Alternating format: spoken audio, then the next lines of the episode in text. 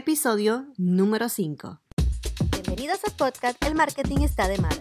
¿Cómo hacer más en menos gracias a la automatización? Cada semana estaré compartiendo contigo tácticas y estrategias para simplificar la tecnología y los sistemas para que puedas escalar tu negocio en línea. Saludos, te habla Lisandra Ramos y bienvenidos al podcast El Marketing está de madre. Hoy vamos a continuar el contenido del podcast anterior donde estoy hablando contigo cómo analizar tu negocio, darte cuenta dónde te encuentras en tu negocio en este momento y de esta forma ver ¿verdad? Si estás preparada o eh, a crear, ¿verdad?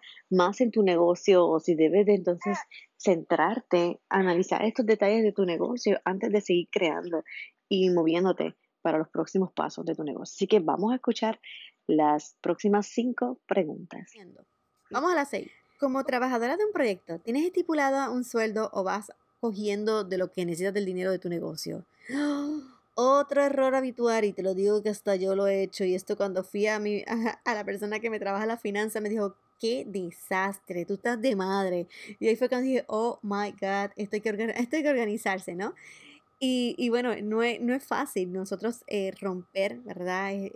esta mentalidad de que todo lo que entra es tuyo, no, es que ahora es un negocio, es del negocio y tú tienes que tener un sueldo. Lo que realmente tienes que entender es que tú eres un recurso para tu negocio, eres una empleada de tu negocio, ¿ok? Así que debes cobrar un sueldo, un sueldo que deberías transferir de forma automática a tu cuenta bancaria personal cada mes. Y entonces en la cuenta bancaria que es personal, ahí es que tú compras y haces las cosas extra, ¿ok? Pero en el negocio es en el negocio y tu sueldo es otro. Así que esto está bien bueno. Dime si tú lo haces. Número 7.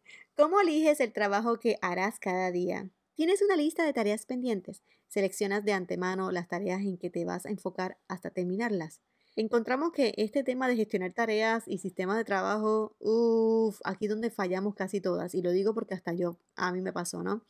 Aquí cuando yo logré encontrar mi metodología de, de crear y, organizarme y poder entonces terminar, ¿no? Esto lo logré gracias a una herramienta gratis que utilizo que se llama Trello. Existen más herramientas como esta, como Asana, sabes que tú puedes coger la que te guste, pero yo creé mi propio sistema en Trello que gracias a ese sistema es que yo puedo estar organizada y ser madre de cuatro y vivir mi vida de madre y hacer todo a la misma vez, ¿ok? Pero te voy a ser súper sincera. Puede salir de todo. He visto emprendedoras que viven apagando fuego. La amplia mayoría son impacables de salir de ese círculo vicioso, hasta otros que van haciendo tareas según le apetezcan. Te doy una serie de consejos. Termina siempre el día diciendo 15 minutos a organizar lo que harás mañana. Esto te va a ayudar a ti a que te organices para que el otro día tengas un mejor día. Ubica las tareas más duras en primer lugar. O sea, lo menos que te gusta, hazlo rápido, sal de eso. Y trabaja en bloques, porque la verdad es que desde que yo trabajo en bloques todo lo puedo hacer. Si no fuera por, por trabajar en bloques, ¿no sabes lo que es eso? Me tienes que haber escuchado antes de decirlo, pero trabajar en bloques es que tomas un tiempo para hacer algo y te dedicas a hacer eso en en grandes cantidades. Un ejemplo, el podcast, hoy yo digo que hoy es el día de, grabación, así que me voy a estar grabando todo el día diferentes episodios y puede que haga hasta dos meses de contenido, ¿ok? Y luego pues yo decido si usarlo o no usarlo y todo lo demás, ¿no? Pero es algo que, aprovecho. Cuando digo que voy a sacar video, ese día que me maquillo para hacer video, no te imaginas cuántos videos grabo.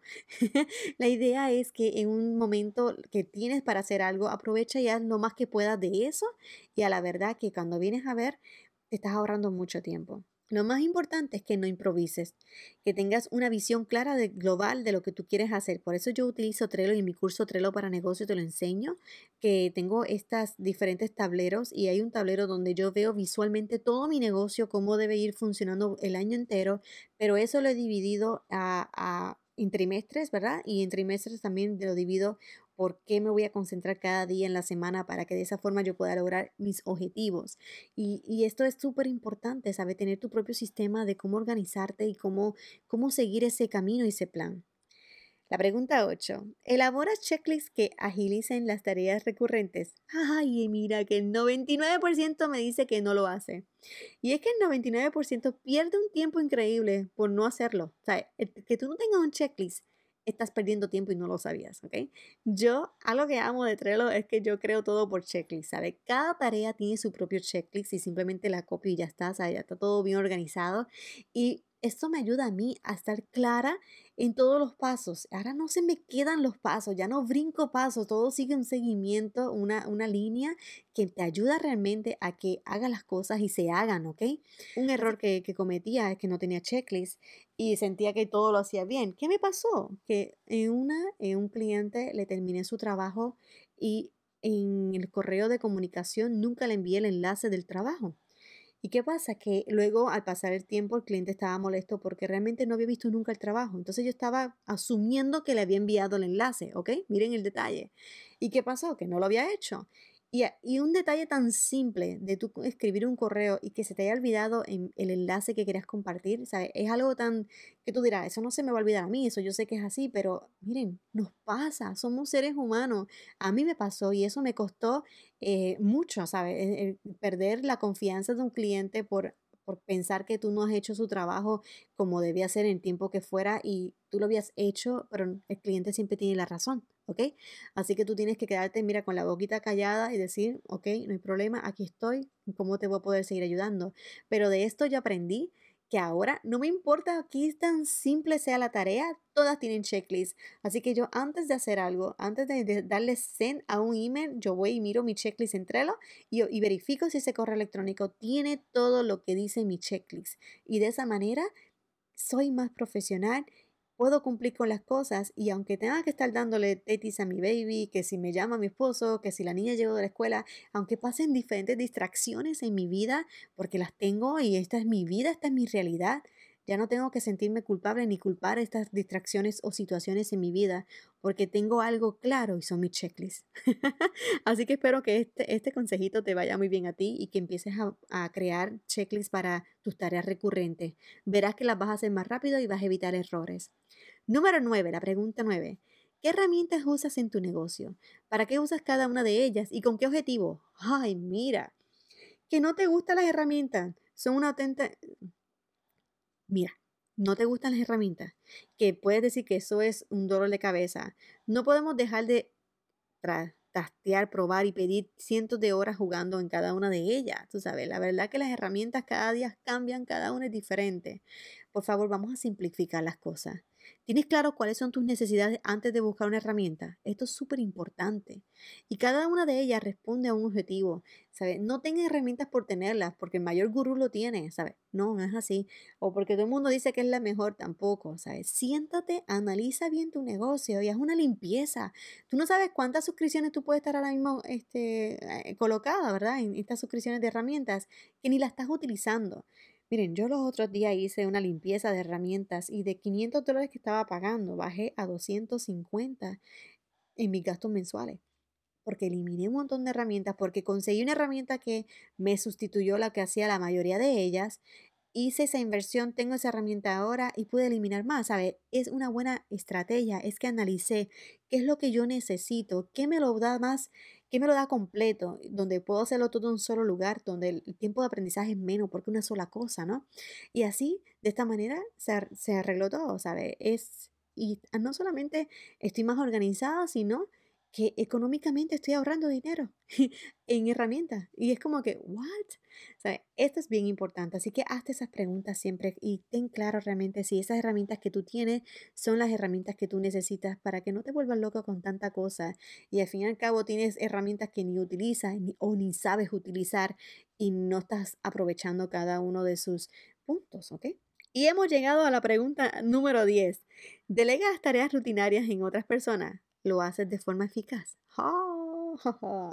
Aunque aquí lo primero sería preguntarte si sabes cuáles son las, esas tareas tontas o de poco valor que realizas en tu negocio. La clave es que empieces por ahí, porque tienes que ver cuáles de ellas son delegables o incluso que podemos automatizar. Y ahora repite conmigo, yo no puedo hacer todo en mi negocio, yo no puedo hacerlo todo en mi negocio, porque es imposible contraproducente y te hace perder dinero. ¿Tienes esto claro? ¿Ok? Así que ahora, de ahora en adelante, no vamos a seguir perdiendo más dinero y vamos a comenzar a analizar qué tareas tú puedes delegar, ya sea en una persona o automatizándolas, para que de esta forma tú tengas más tiempo y tú puedas entonces duplicar ese tiempo en ganancias. Vamos entonces ahora que hemos terminado estas preguntas. Sé sincera conmigo, ¿de verdad que tenías en bajo control todo tu negocio? No te sientas mal. Lo habitual es que no hayas sabido contestar alguna de estas preguntas. Muchos de mis clientes con negocios consolidados no supieron responderlas. Por eso te decía que este análisis de situación supone una bofetada de realidad para algunos de nosotros. Todos los emprendedores arrancamos nuestros negocios con una gran dosis de ilusión y ganas, pero cuando llevas varios meses, a veces años trabajando sin parar y sin ver mejores mejoras en tus resultados en cuanto a beneficios y calidad de vida, te desesperas y te quemas. En algunos casos hasta abandonas, ¿ok? Porque yo he visto casos así. Tienes un negocio no consistente en intentar conseguir el máximo número de clientes. Tener un negocio consistente es generar el máximo importe de beneficios invirtiendo el menor número de recursos. ¿Cuáles son estos recursos?